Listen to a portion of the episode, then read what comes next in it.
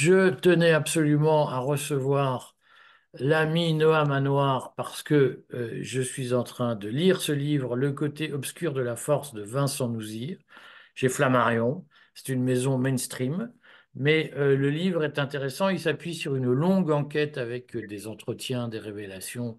Euh, Noam, si vous ne l'avez pas lu, je le remontre, lisez-le. Euh, c'est très instructif parce que euh, Nouzi a eu accès à des informations d'insider au sein de, la police et notamment il ouvre son livre sur de grandes révélations sur la prolifération euh, d'écoutes, euh, on va dire, d'espionnage individuel à l'occasion des Gilets jaunes. Euh, et ce qu'il dit, c'est qu'en réalité, le, le mouvement des Gilets jaunes a été une espèce d'aubaine. Alors, il ne dit pas, pas, du, pas de complotisme, il ne dit pas que les services ont organisé les Gilets jaunes, il dit simplement que euh, les Gilets jaunes ont donné l'occasion à la police de pouvoir beaucoup solliciter euh, les autorités judiciaires, la fameuse commission nationale de, de des écoutes, je ne sais plus comment elle s'appelle, la CNCTR, euh, elle a changé de nom plusieurs fois, effectivement. Elle a changé de nom plusieurs fois. Et donc, il dit ça a été l'occasion pour les services d'espionnage euh, qui avaient été, d'une façon ou d'une autre, euh, un peu mis à rude épreuve par Nicolas Sarkozy et sortis du champ politique le, les services d'espionnage en ont profité pour se remettre à écouter les opposants et en plus ils ont fait de l'excès de zèle, c'est-à-dire qu'il euh, y a eu un nombre extraordinaire de demandes de surveillance, alors de géolocalisation, de pose de caméras, de vidéos, d'écoute des téléphones. Euh, d'arrestation préventive pour éviter que les gens n'aillent manifester, on, l'a vu plusieurs fois à l'époque, euh, et notamment ce qu'il dit, c'est que euh, la CNCTR était sollicitée le vendredi soir pour, en urgence avec 200 demandes parfois qu'elle n'avait pas réellement le temps d'examiner avec juste crainte de troubles à l'ordre public. Et hop, on, mettait sous surveillance pendant trois mois, quatre mois des gilets jaunes qui étaient parfois monsieur et madame tout le monde. Donc je me suis dit, Noam qui a connu cette période et qui c'est à peu près tout qui nous en a déjà parlé, Noam, je tiens vraiment à redire l'importance je la souligne parce que je sais que c'est un sujet ingrat pour les auditeurs, euh, mais je souligne ce point.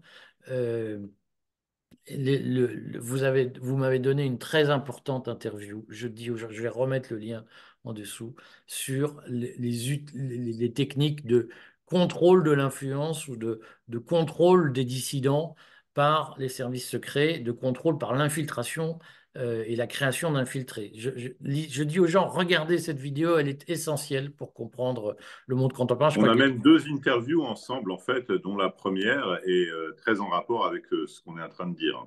Alors, je crois que la deuxième a fait des centaines de milliers de vues sur TikTok. C'est pas moi qui l'ai posé. J'en oui, pour dire, si vous reprenez des extraits de mes vidéos, citez-moi quand même, parce qu'on ne travaille pas pour rien. Euh, et donc, je voulais que vous nous disiez, Noam, est-ce que vous confirmez ce que dit Nouzi, à savoir que le mouvement des Gilets jaunes a été l'occasion d'une prolifération de l'espionnage individuel? Bien sûr, alors euh, pas que. Euh, alors moi, j'étais plus en poste au renseignement au moment de la crise des Gilets jaunes, mais j'ai été complètement, je dirais, concerné par ce sujet, puisque j'étais syndicaliste policier à l'époque et que j'ai, euh, au hasard de mes compétences et de mon expérience professionnelle, la connaissance de l'envers du décor, c'est-à-dire de la façon dont ces choses-là sont décidées. J'ai appris incidemment, euh, après tout ça, que en tant en ma qualité de délégué syndical d'une organisation policière, j'ai été moi-même la cible d'une interception de sécurité euh, qui a été ordonnée par la DRPP, au cours de laquelle euh, une conversation est apparue, j'en ai parlé lors de notre première interview, entre moi-même et un responsable euh, gilet jaune. Et ça a été l'occasion de la déshabilitation de deux fonctionnaires du SRT 93 qui ont été radiés tout simplement par un retrait d'habilitation secret défense parce que leur nom a été cité pendant la conversation. Voilà, donc je l'ai signalé à l'IGPN et l'IGPN a fait, qui, est en réalité une farce, hein, bien entendu, a fait mine euh, de se décharger de ma demande en la redirigeant vers la DRPP, service que j'accusais, que je ciblais par mon accusation. Donc, euh, effectivement, euh, bon, ils Alors, attendez que les gens comprennent parce que vous allez très vite. Vous les accusiez de quoi dans cette direction Vous reprochez Alors, il faut, il faut savoir que euh, ce dont vous parlez, c'est-à-dire ce, ce, qui est contrôlé par euh, ce que vous appelez la CNCTR, à juste titre, qui s'appelait à l'époque la CNCIS, la Commission nationale de contrôle des interceptions de sécurité. Interception de sécurité étant le mot savant qui parle des écoutes, mais également des surveillances Internet, etc. Alors on le redit pour que ce soit clair, les surveillances Internet, parce que les gens ne savent pas, puis parfois ils savent, mais il faut leur remettre le... C'est, on pose, c'est seulement, on, écoute les, les, conversations téléphoniques, mais ça c'est l'époque des fils de cuivre et c'est à l'ancienne. On pose des caméras devant les domiciles ou parfois dans le domicile. On pose dans les voitures également. On met des, des balises GPS pour suivre les gens et on suit le balisage des téléphones, c'est-à-dire qu'on sait qui va où. Et qu'est-ce qu'il y a d'autre comme technique d'écoute Alors, à la différence près, les techniques sont exactement les mêmes que pendant les écoutes judiciaires, sauf que cette commission, elle contrôle les écoutes administratives, parce que les écoutes administratives, elles ne sont pas ordonnées par un juge, elles sont ordonnées par l'autorité administrative, qui est donc en réalité l'exécutif. Hein. Donc euh, voilà. Donc euh, du coup, c'est normalement assez sensible. C'est pour ça que euh, cette instance qui est censée être une instance de contrôle est présidée par un magistrat et euh, elle est composée d'un certain nombre de parlementaires élus par le peuple qui sont censés, euh, de façon neutre, hein, défendre les intérêts du peuple qui les a élus, justement, et garantir la neutralité dans le jugement, justement, dans l'évaluation des demandes qui sont faites par euh, l'administration et donc l'exécutif, hein, parce que c'est derrière l'administration, il y a le ministère de l'Intérieur, le ministère de la Finance pour les douanes et naturellement euh, le, bon, bah, le ministère de la Défense pour les services euh, de renseignement de l'armée. Donc voilà, donc tous les, donc pour le coup, effectivement, alors la période des gilets jaunes a connu quelques dérapages, parce que tout finit par se savoir. Donc moi, il se trouve que incidemment, je, je, suis, je fais partie des personnes qui ont été ciblées. Euh, parce que j'avais à ce moment-là une relation assez dense avec euh, un certain nombre de responsables gilets jaunes. Euh, j'avais également un certain nombre de, relations avec la presse.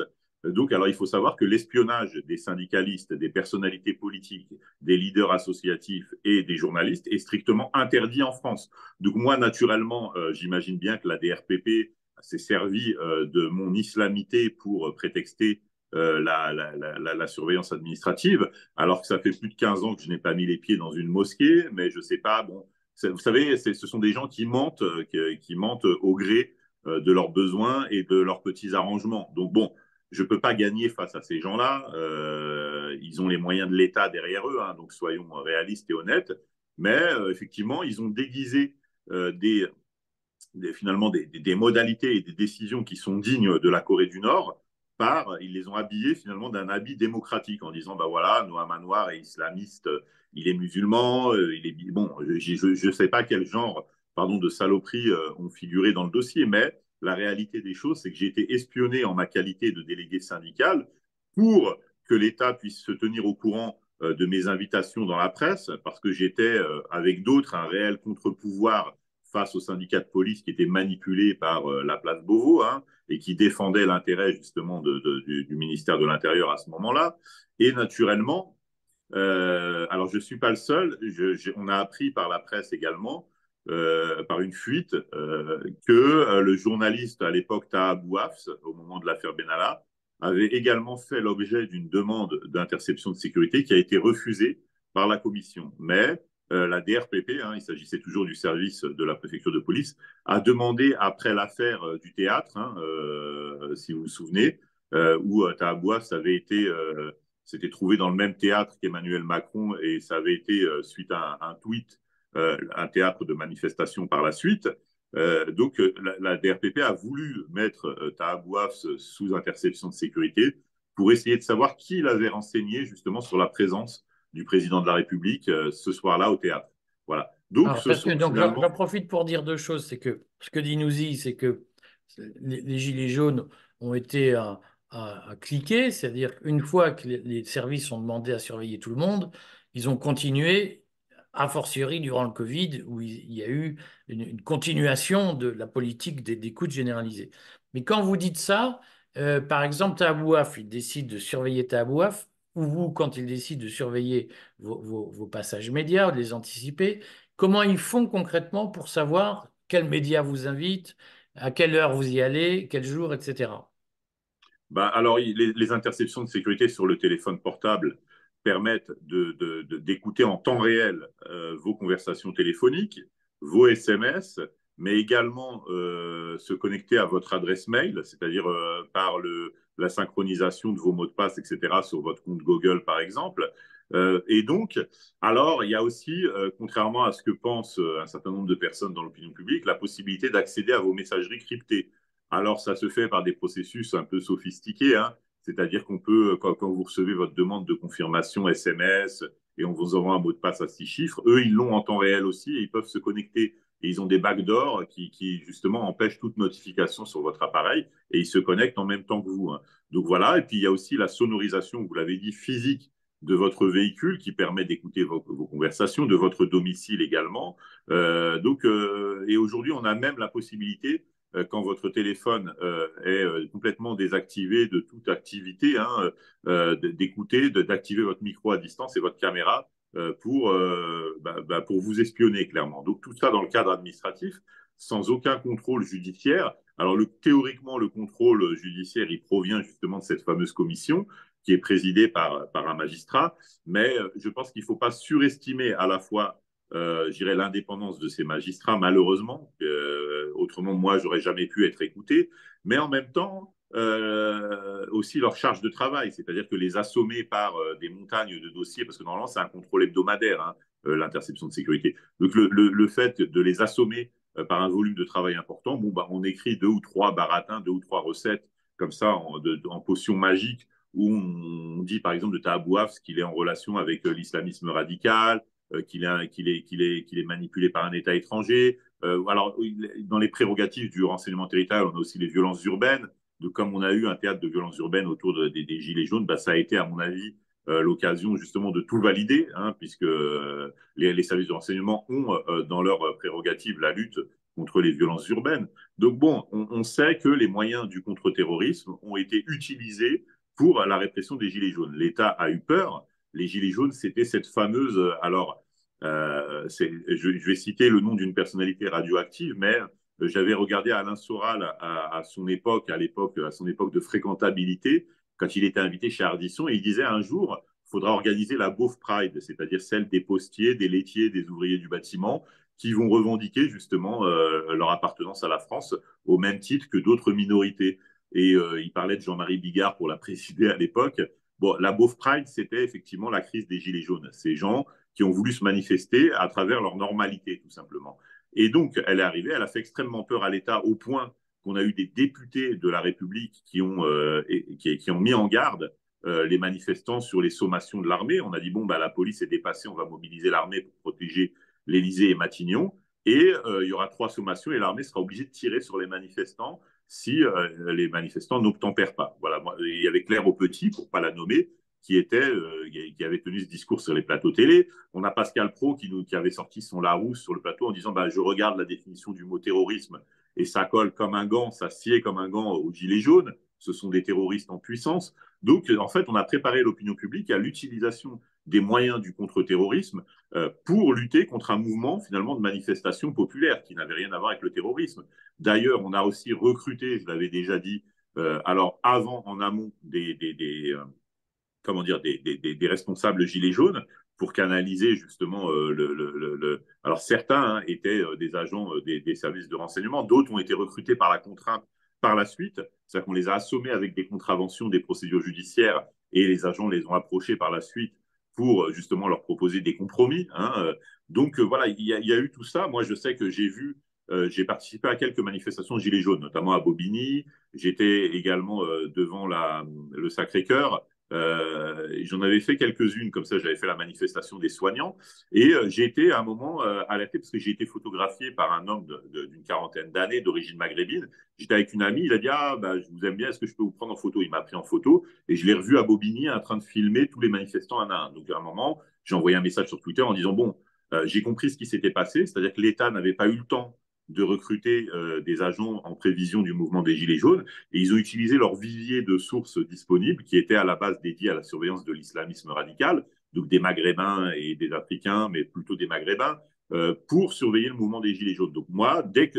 Alors, euh, je suis du métier. dès que je voyais un Maghrébin et on va dire relevant d'une attitude suspecte dans les manifestations Gilets jaunes, quelqu'un qui n'avait pas de conscience politique, qui était là plutôt pour de l'opérationnel, qui prenait des photos, qui écoutait, qui laissait traiter ses oreilles, j'avais une suspicion.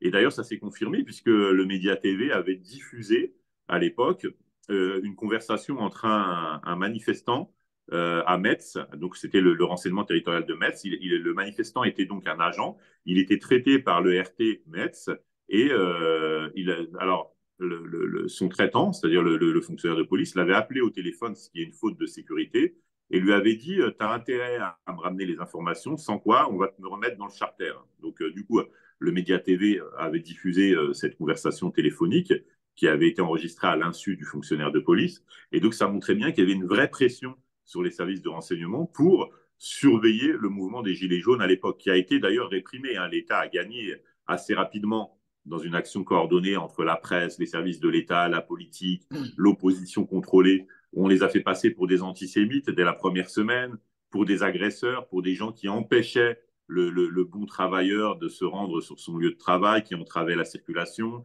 Euh, pour, des casseurs, euh, on nous montrait, je me souviens sur les Champs-Élysées, un homme en train de pleurer parce que son kiosque avait été détruit et brûlé. Hein, euh, je crois, c'était au niveau de l'avenue de Matignon. Il pleurait en disant, ça y est, ma vie est détruite, ma vie est foutue. On a, on a, on a, on a, on a détruit mon kiosque qui était plein de magazines et plein de journaux. Bon, le Fouquet, etc. Donc, vous voyez, il y, a eu des moyens de propagande, des moyens de contre-espionnage, de lutte antiterroriste, des moyens d'ordre public, l'armée. Donc, il ne pouvait pas gagner, en fait. Qui serait top, c'est que on refasse une interview, euh, Noam, sur comment, quelle stratégie l'État et surtout la police, puisque c'était la police qui, a, au fond, a sauvé le régime euh, au moment des Gilets jaunes. Très bien qu'on fasse une, une, interview consacrée dédiée à ça, qui est quels moyens la police a utilisé au sens large, y compris ce que vous venez de dire, la presse, les infiltrés, etc., pour casser le mouvement des Gilets jaunes, puisque là, nous allons rentrer dans la campagne des européennes. Et je me souviens de la façon dont, euh, des différentes techniques qui ont été utilisées pour empêcher les Gilets jaunes de déposer une liste, sauf celle financée par Governatori, avec Francis Lalanne à sa tête. Les trois autres listes ont été euh, neutralisées. Vous êtes d'accord, Noam, pour qu'on refasse une interview très prochainement sur le sujet? Avec plaisir. Et n'oubliez pas, surtout, puisque vous avez présenté un livre en début d'interview, que j'ai également, euh, que je suis l'auteur de ces deux ouvrages que vous trouvez sur toutes vos plateformes. Voilà. Achetez les livres de Noam. À très bientôt. À bientôt. Au revoir.